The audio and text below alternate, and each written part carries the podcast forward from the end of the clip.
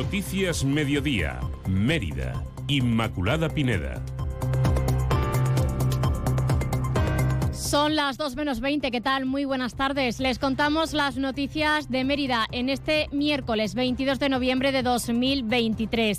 Rodríguez Osuna ha descartado posicionarse en la carrera para sustituir a Guillermo Fernández Vara como líder del partido en la comunidad autónoma. Explica que no hay nada que anunciar y que ni tan ni siquiera se ha abierto todavía el proceso. Por otro lado, Mérida podrá cuantificar el número de turistas, sus preferencias y el flujo de visitantes y adaptarlo todo ello a la oferta turística eh, a través de ese proyecto de destino turístico inteligente que hoy se ha puesto en marcha. Enseguida les contamos estos y otros asuntos. Antes nos interesamos por la previsión del tiempo de cara a las próximas horas con la Agencia Estatal de Meteorología. Buenas tardes. Buenas tardes. No esperamos cambios en el tiempo en Extremadura. Esta tarde lucirá el sol. La máxima será de 15 grados en Cáceres, 16 en Badajoz, 17 grados en Mérida. El viento del noreste flojo algo más intenso en el norte de la comunidad. Mañana cielo poco nuboso, despejado, temperaturas que apenas van a cambiar. De madrugada una mínima de 4 en Mérida, 5 en Cáceres y Badajoz y se esperan de madrugada heladas débiles en Gredos. La máxima mañana será de 13 grados en Cáceres, 15 en Badajoz, 16 grados en Mérida. Es una información de la Agencia Estatal de Meteorología.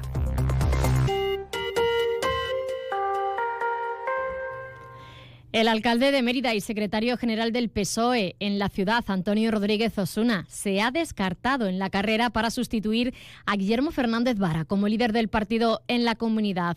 El PSOE de Extremadura celebrará este viernes una comisión ejecutiva regional a las 5 de la tarde, precisamente aquí en la capital extremeña, para poner en marcha ese proceso para elegir al sustituto de Fernández Vara como secretario general del partido. En este sentido, Osuna explica que no hay nada que anunciar y que ni ni tan ni siquiera está abierto el proceso. Lo digo otra vez, yo no voy a ser candidato a ningún proceso interno del Partido Socialista. ¿Vale? que lo he dicho más veces, yo no sé. Pero es mejor verbalizarlo delante de la cámara, no sé por qué. Bueno, de todas maneras, también os digo una cosa, yo creo que tenemos que ser prudentes y pacientes. Compañeros y compañeras que tengan, eh, que tengan interés en dirigir este proyecto político, eh, también necesitan su espacio, necesitan poder hablar con mucha gente. Esto no es algo solamente de voluntad política, sino también de, coincidencia en, muchas cuestiones interesantes. Y bueno, vamos a tener un poco de paciencia y prudencia, ¿no? Porque además la gente, ahora estamos trabajando y, la única preocupación que tenemos los cargos institucionales es trabajar cuanto más horas del día mejor. Y estas cuestiones internas se resuelven en, poco tiempo y en procedimientos internos. También se ha referido Miguel Ángel Gallardo, presidente de la Diputación de Badajoz, sobre esta sustitución. Él no descarta nada. Yo no descarto eh, nada en la vida. Eh, incluso eh, seguir trabajando de mi pueblo como militante. Más asuntos. Mérida podrá cuantificar el número de turistas, sus preferencias, el flujo de visitantes y adaptar la oferta turística a las necesidades reales de quien nos visita gracias al proyecto Destino Turístico Inteligente que hoy se ha puesto en marcha. El proyecto eh, conlleva una inversión total que supera los 2.900.000 euros en la provincia de Badajoz. Se ha implementado de ellos en Mérida eh, unos 934.000 euros. Además, por parte del ayuntamiento se ha invertido 100.000 euros con fondos propios como apoyo a dicho proyecto. Escuchamos a Rodríguez Osuna y al presidente de la Diputación de Badajoz, Miguel Ángel Gallardo. Eh, que tiene cosas muy novedosas. ¿no? Aquí detrás vamos a ver una de ellas, por ejemplo, que son estos tótems de información turística eh, con realidad aumentada que, nos van a ir explicando eh, después parte de la, de la, empresa en qué consisten, pero hay algunas mm, cuestiones que son mucho más interesantes e importantes, como por ejemplo la instalación de 100 bitcoins de, mm, información turística. Estarán viendo en algunas farolas, en algunos postes en la institución turística, algunas membranas que parecen como unas cámaras, son una eh, son unos puntos de conteo turístico en distintas determinadas zonas que lo que ofrecen es eh, una información detallada de cuál es el flujo que la ciudad recibe.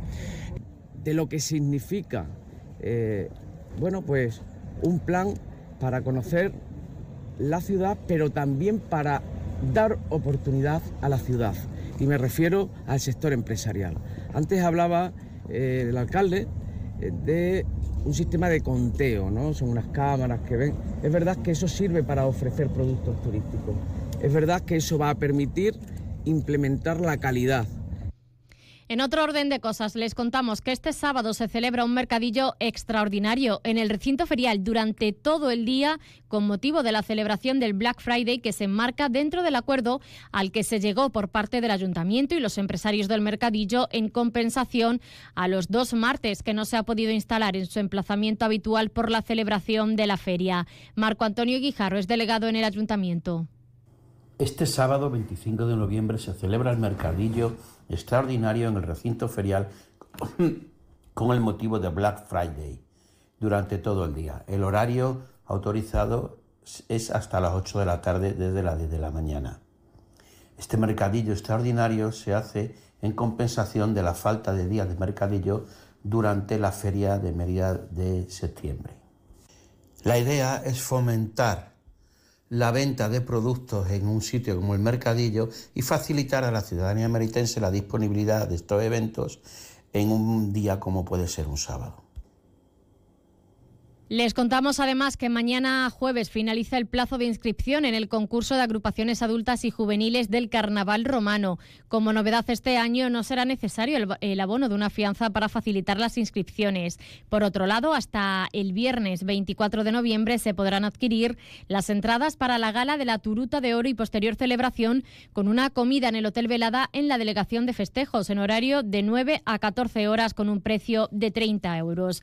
En otro orden de cosas les contamos que la policía local ha identificado a 15 menores realizando pintadas en el Colegio Salesianos. Los hechos han sido puestos en conocimiento del Departamento de Sanciones del Ayuntamiento por infracción a la ordenanza de limpieza viaria y a disposición del Cuerpo Nacional de Policía por si hubiese indicios de alguna infracción penal. Los hechos ocurrieron el pasado viernes, pero el director del colegio ya informó a la policía local que el jueves, día 16 de noviembre, ya habían realizado más pintadas y desperfectos en este centro educativo. Por otro lado, les contamos que se ha licitado el contrato para el servicio de transportes de las personas usuarias del Centro Ocupacional Proserpina. El importe supera los 49.000 euros anuales y se licita por un periodo de dos años más dos años de prórroga. Las personas a las que va dirigida la prestación del servicio que se pretende contratar deben ser acompañadas por personal especializado que realizará el seguimiento a lo largo de los diferentes trayectos. El número máximo de usuarios del transporte será de 30, al que habrá que adicionar la, la persona que acompañará a los mismos en el recorrido completo. En el terreno deportivo, un centenar de pilotos disputarán este domingo 26 de noviembre la sexta y, penúltima eh, prueba puntuable para el Campeonato de Extremadura de Motocross en el circuito Vía de la Plata Rollanejos Mérida, que contará con un total de 10 categorías.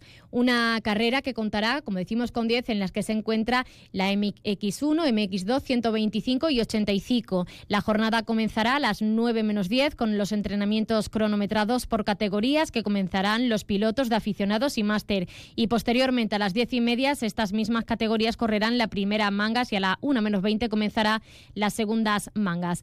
En esta, en esta prueba participará un centenar de pilotos y vendrán acompañados por 100 mecánicos y 100 asistentes, por lo que el paddock del circuito se encontrará más de 400 personas.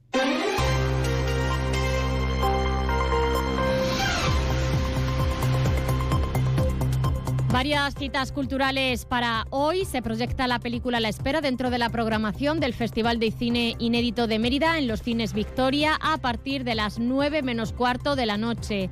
Por otro lado, la Biblioteca Municipal Juan Pablo Forner organiza un encuentro con el, con el escritor Tomás Moro. Será este miércoles a partir de las 7 y media de la tarde en la sala de conferencia del Centro Cultural Alcazaba. A esa misma hora, a las 7 y media también, presentación del libro Alcáñiz, que vuestro nombre no se olvide, mujeres condenadas a muerte en los consejos de guerra franquistas, de Francisco Moya, en la sala de conferencias del centro asociado de la UNED en Mérida. Y la fachada del ayuntamiento, así como la muralla de la Plaza de las Méridas del Mundo y el puente romano se iluminarán esta noche en color rojo por el síndrome 22Q11. Y hoy se ha desarrollado la tercera edición de la Jornada de Moda Sostenible de Extremadura que ha pretendido acercar a la sociedad un consumo de moda más comprometido y consciente para plantar cara al fast fashion eh, y se ha celebrado en el Centro Cultural Alcazaba. Esto es todo.